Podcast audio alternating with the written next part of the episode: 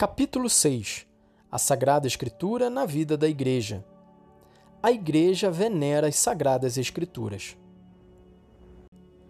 A Igreja venerou sempre as Divinas Escrituras como venera o próprio corpo do Senhor, não deixando jamais, sobretudo na Sagrada Liturgia, de tomar e distribuir aos fiéis o pão da vida, quer da mesa da Palavra de Deus, quer da do corpo de Cristo. Sempre as considerou e continua a considerar, juntamente com a sagrada tradição, como regra suprema da sua fé. Elas, com efeito, inspiradas como são por Deus e exaradas por escrito de uma vez para sempre, continuam a dar-nos imutavelmente a palavra do próprio Deus e fazem ouvir a voz do Espírito Santo através das palavras dos profetas e dos apóstolos. É preciso, pois, que toda a pregação eclesiástica, assim como a própria religião cristã, seja alimentada e regida pela Sagrada Escritura. Com efeito, nos livros sagrados, o Pai que está nos céus vem amorosamente ao encontro de seus filhos, a conversar com eles. E é tão grande a força e a virtude da palavra de Deus que se torna o apoio vigoroso da Igreja, solidez da fé para os filhos da Igreja, alimento da alma fonte pura e perene da vida espiritual. Por isso se devem aplicar por excelência à Sagrada Escritura as palavras: A palavra de Deus é viva e eficaz. Hebreus 4:12. Capaz de edificar e dar a herança a todos os santificados. Atos dos Apóstolos 20 e 32. 1 Tessalonicenses 2:13. Traduções da Sagrada Escritura. É preciso que os fiéis tenham acesso patente à Sagrada Escritura. Por esta razão, a Igreja, logo desde os seus começos, fez sua aquela tradução grega antiquíssima do Antigo Testamento, chamada dos Setenta, e sempre tem em grande apreço as outras traduções, quer orientais, quer latinas, sobretudo a chamada Vulgata.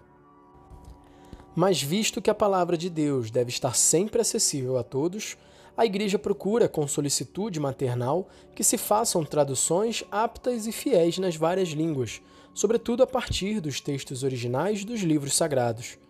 Se, porém, segundo a oportunidade e com aprovação da autoridade da Igreja, essas traduções se fizerem em colaboração com os irmãos separados, poderão ser usadas por todos os cristãos.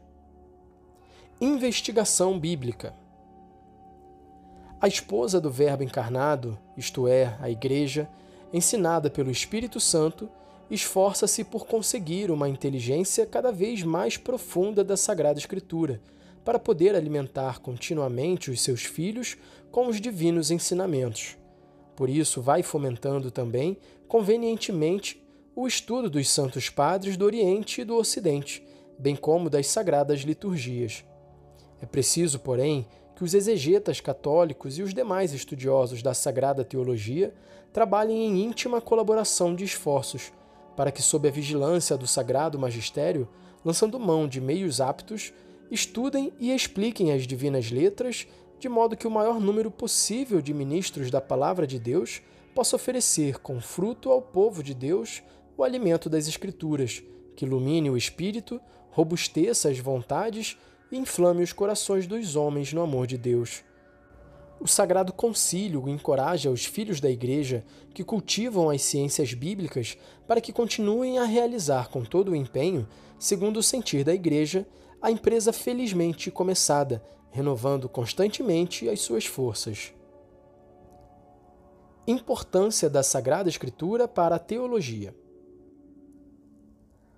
A Sagrada Teologia apoia-se como em seu fundamento perene na palavra de Deus escrita e na sagrada tradição, e nela se consolida firmemente e sem cessar se rejuvenesce, investigando à luz da fé toda a verdade contida no mistério de Cristo.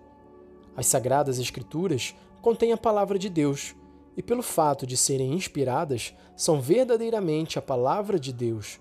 E por isso, o estudo destes livros sagrados deve ser como que a alma da sagrada teologia. Também o ministério da palavra, isto é, a pregação pastoral, a catequese e toda espécie de instrução cristã, na qual a homilia litúrgica deve ter um lugar especial, com proveito se alimenta e santamente se revigora com a palavra da Escritura. Leitura da Sagrada Escritura. É necessário, por isso, que todos os clérigos, e sobretudo os sacerdotes de Cristo, e outros que, como os diáconos e os catequistas, se consagram legitimamente ao ministério da palavra, mantenham um contato íntimo com as Escrituras, mediante a leitura assídua e o estudo aturado, a fim de que nenhum deles se torne pregador vão e superficial da palavra de Deus, por não a ouvir de dentro, tendo, como tem, a obrigação de comunicar aos fiéis que lhe estão confiados as grandíssimas riquezas da palavra divina, sobretudo na sagrada liturgia. Do mesmo modo, o Sagrado Concílio exorta com ardor e insistência todos os fiéis, mormente os religiosos, a que aprendam a sublime ciência de Jesus Cristo, com a leitura frequente das divinas Escrituras, porque a ignorância das Escrituras é ignorância de Cristo. Debrucem-se, pois, gostosamente sobre o texto sagrado, quer através da sagrada liturgia, rica de palavras divinas, quer pela leitura espiritual, quer por outros meios que se vão espalhando tão louvavelmente por toda parte com aprovação e estímulo dos pastores da Igreja. Lembrem-se, porém, que a leitura da Sagrada Escritura deve ser acompanhada de oração para que seja possível o diálogo entre Deus e o homem, porque a Ele falamos quando rezamos, a Ele ouvimos quando lemos os divinos oráculos. Compete aos sagrados pastores, depositários da doutrina apostólica, ensinar oportunamente os fiéis que lhes foram confiados no uso reto dos livros divinos, de modo particular no Novo Testamento e, sobretudo, dos Evangelhos. E isto por meio de traduções dos textos sagrados, que devem ser acompanhadas das explicações necessárias e verdadeiramente suficientes para que os filhos da Igreja se familiarizem de um modo seguro e útil com a Sagrada Escritura e se penetrem do seu espírito. Além disso, façam-se edições da Sagrada Escritura munidas das convenientes anotações para uso também dos não cristãos e adaptadas às suas condições. E tanto os pastores de almas como os cristãos de qualquer estado procuram difundi-las com zelo e prudência. Influência e importância da renovação escriturística.